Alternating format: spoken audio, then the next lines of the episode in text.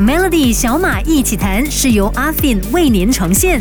Hello，我是小马。昨天的小马一起谈解释了 ESG。ESG 这一组英文字母在全球掀起了热烈讨论，被看作是资本入驻的指标，更是马来西亚政府积极推动的发展指标。第一项的 ESG 因素，我们先来说 E，Environmental 环境。顾名思义呢，指的就是企业是否着重各类环保议题，范围包括了对生态、气候环境的保护，并且在各种运作环节当中，以环保、可再生作为方向，生产产品和执行的时候，也尽可能减少对环境的破坏，像是减少温室气体的排放、节约用电用水、珍惜水资源等等。全球环境呢，我们都知道出现了很大的危机，除了各国政府应该发挥作用去减缓问题，公司企业也必须带头主动实施，甚至推动有益的系统化变革。更何况站在商业的角度，节省能源和降低营运成本是息息相关的。不要觉得这是在浪费钱，因为把环境作为关注的指标，是可以带来长期的经济回报的。嗯，比如说一家公司减少了碳排放，提高能源效率，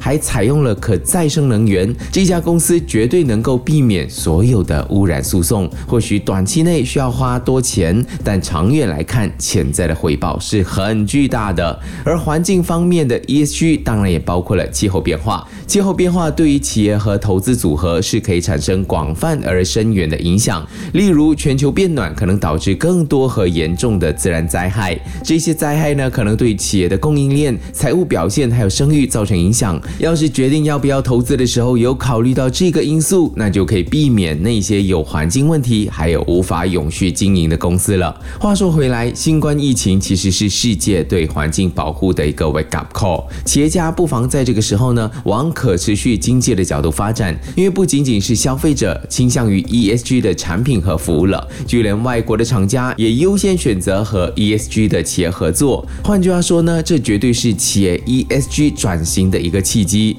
只不过还是要跟你说，ESG 和我们认知的 CSR 是不同的，它不是捐钱做善事、去海边捡垃圾这些活动等等。很多时候，CSR 只是形象包装，ESG 涵盖的范围是更广。要求也更加严谨细微，特别有意义。明天继续有 Melody 小马一起谈，再来跟你说 ESG 的 S 是什么。锁定 Melody。阿 Fin Workforce 业务与人力资源管理解决方案，让您的业务迈进新高峰。欲了解阿 Fin Workforce，请浏览阿 Fin Always.com。